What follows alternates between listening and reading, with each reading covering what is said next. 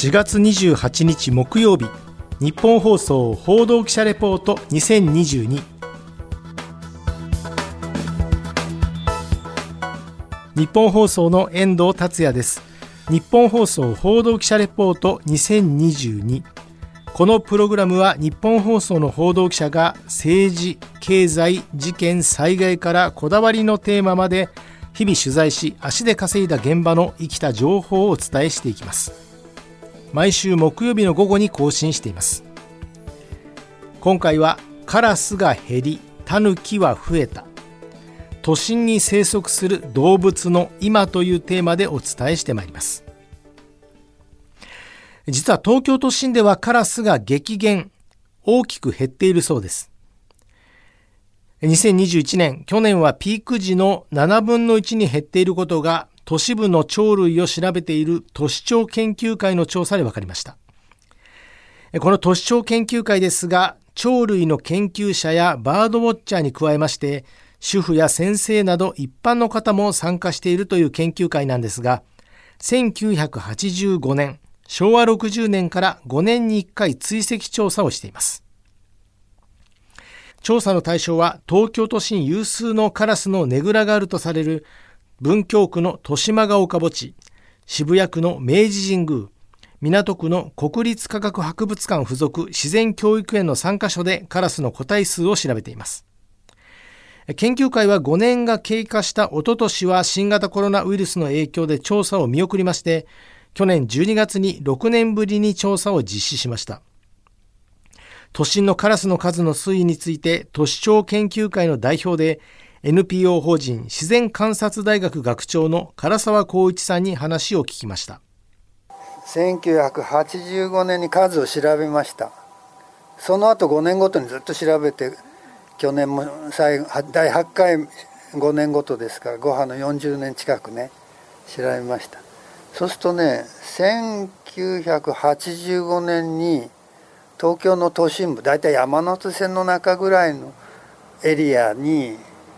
えー、6,000から7,000羽ぐらいいたんですよ。その後ね5年ごとですから1985年90年95年2000年と右肩上がりで増えまして7,000羽から2万羽近くにこんなに増えるのかと思うんで。東京はあのカラスで溢れてたんですだから大阪から出張で東京に来た人が最初にびっくりするのはね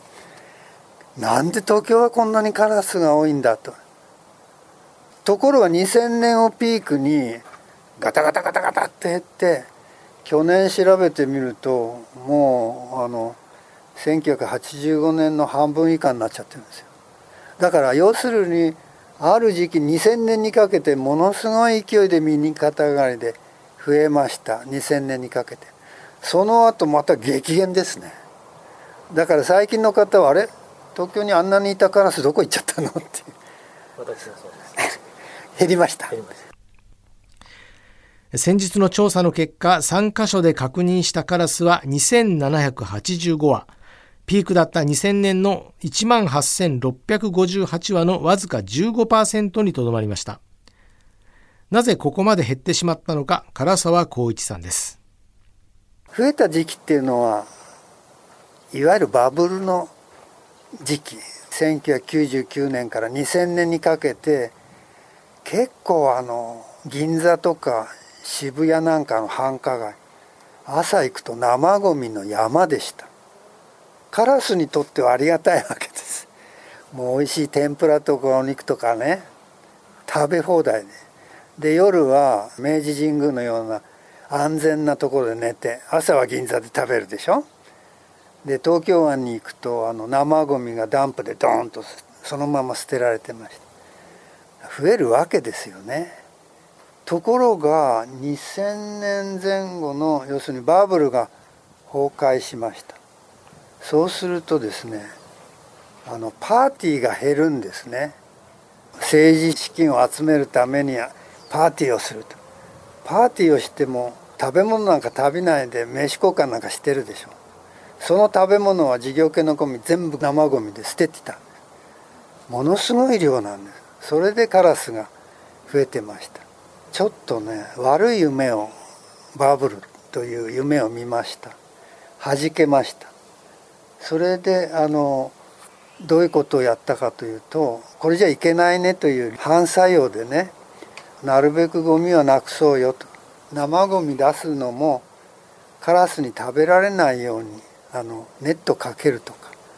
あるいは分別収集というね。食べられるゴミとあの燃えないゴミとごちゃ混ぜに出すんじゃなくて燃えるゴミあるいは燃えないゴミを分けて使えるものはリサイクルする。それとゴミの全体の量も減らしましょうと。そしてあのカラスに食べられないようにネットをかけるとか夜中に出すのはやめようねとかね。朝収集車が来る直前に出しましょうとか。都民の知恵とか行政のいろんな指導やあるいはカラス対策も進んでカラスがね食べ物減ってきたんですよ。だから増える原因も食べ物。減った原因も食べ物が関係してたと私は考えてますまた社会活動に大きな影響を及ぼしている新型コロナウイルスは人間だけではなくカラスの世界にも影響があったといいます。唐沢光一さんです。ここ3年目になりますか。新型コロナウイルスで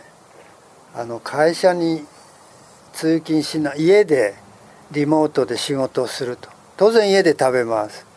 えー、あるいは会社から帰る時もちょっと一杯っていうのもできないからすぐ家に帰りますね。そうすると飲食店から出るゴミが減ります。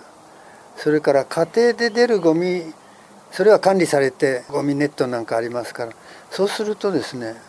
繁華街に行ってもカラスが餌食べられない。そういう状況に今ありますね。だからカラスにとっては困った時代カラスにとっても困ってるわけです生ゴミが出てこないからねコロナの影響は結構あるんじゃないかと思いますねはいさらにカラスの減少は天敵が増えてきたこともあるようです。再び唐沢光一さんです。カラスの数って減りましたよね。あの減ったんですよ、確かに。で、あるところまで減ると、東京のカラスの勢力図というか、カラスの占める地位がちょっと落ちてくるわけね。そこを見透かして入ってきたのが猛禽類なの。オオタカとかハヤブサまあ、要するにあの猛禽類ですねそれとフクロウも猛禽類ですけどそういうね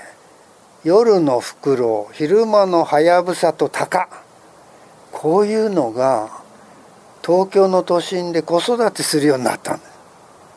でそれまではね入ってきてもカラスが数がもうとにかく多いからカラス数が多いからあの1羽のオオタカに何羽もが取り巻いてギャーギャー言うもんですから大高も安心して子育てなんかできない。ところがある程度減ってくると大高とカラスが1対1で戦えば大高の方がカラスを捕まえて食べちゃいますから。大勢で来られるので猛禽類は今まで都市に入れなかった。カラスがある程度減ると猛禽類も今度は都心でね繁殖するようになっちゃった東京の都心のあの自然教育園ね。あそこにはカラスが4,000羽とか5,000羽2000年の頃は ピークの頃はねぐら取ってたんです。とてもね猛禽類入れなかった。ところが今去年の数は25羽ぐらい25羽ですよ。5,000羽から。そうなると猛禽類当然繁殖するわけ。繁殖するとどういうことが起こるかというと餌としてカラスを捕まえるわけ。自然教育園とか皇居とか明治神宮に行くとカラスの死体が結構落ちてる。猛禽に食われて。だからカラスと猛禽類とのパワーバランスがねだいぶ変わってきてそのこともあってカラスが減ったんだと思うだからカラスの減った原因は食べ物が減ったそれだけじゃなくてねぐらにする場所に猛禽類が来ちゃったと。で猛禽類に食われる立場になっちゃったと。これが大きいと思うんですよね。実はカラスの子育てはこれから。カラスは3月から5月にかけて巣作りをし、5月のゴールデンウィーク前後に通常は3個から5個程度の卵を産むとされています。そこからヒナが帰るまで2週間、その後巣立ちまで1ヶ月、この4月から7月あたりがカラスの警戒心が最も強くなり、イライラするのはこの期間ですので、カラスを見かけたら念のためご注意ください。私もこの時期にカラスに威嚇されたことは何度もあります。一方、都心で増えているのはタヌキです。実は私、遠藤達也は杉並区に住んでいるんですが、去年秋に自宅の前で横たわっている生きたタヌキを見つけました。というより家の前にタヌキがいたんですね。砂利の上に体を横たえてなんだかもぞもぞしていて一見して痒そうだな、苦しそうだなというふうに見えていたんですが、おそらく海鮮、皮膚病にかかっているようでした。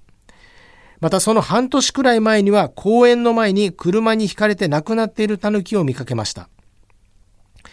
そういったこともありまして、やはりこう目に見えて都心でタヌキを見かける回数が増えているように思います。ちなみに杉並区に寄せられた目撃情報によりますと、2018年度が9件、2019年度が11件、2020年度は42件、で、2021年度は現在集計中だそうなんですが、確かにこの数字だけ見ると数は増えています。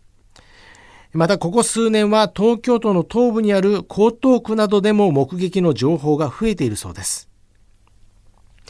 その背景について専門家は新型コロナウイルス感染拡大のため休業や廃業した飲食店が多く残飯を餌にしていたタヌキが食べ物を求めて街中に出てきたのではないかとということがその理由の一つとしています。確かに新型コロナウイルスの感染拡大が本格化したのが2020年の春からでしたので、確かにタヌキが急激に増えた時期とは一致しています。